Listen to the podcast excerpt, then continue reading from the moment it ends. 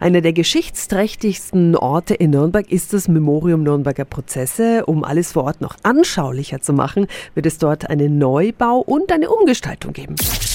365 Dinge, die Sie in Franken erleben müssen.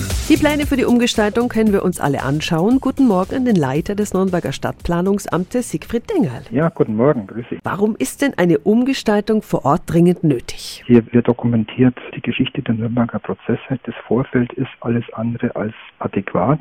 Da war bis vor einigen Jahren noch ein Reifenservice in Betrieb und unsere Absicht ist, dem Gebäude der Anlage ein adäquates Vorfeld zu geben, sodass es den Besuchern, die Besucher aus der ganzen Welt auch gebührend empfangen kann. Die Siegerentwürfe zur Umgestaltung, die können wir uns in der Ausstellung anschauen und morgen Abend gibt es noch extra fachkundige Informationen, gell? Ja, es sind anwesend Vertreter aus dem Museum, aus dem Bereich des Memoriums, des Stadtplanungsamtes. Ich werde anwesend sein, vermutlich auch einige der Preisträger des international ausgelobten Wettbewerbs. Und die Ausstellung läuft einige Zeit, ist zum großen Teil selbsterklärend, aber wir sind vor Ort und äh, stehen Rede und Antwort. Morgen Abend um 19 Uhr und die Ausstellung an sich ist bis Anfang Februar im offenen Büro des Stadtplanungsamtes in der Lorenzer Straße.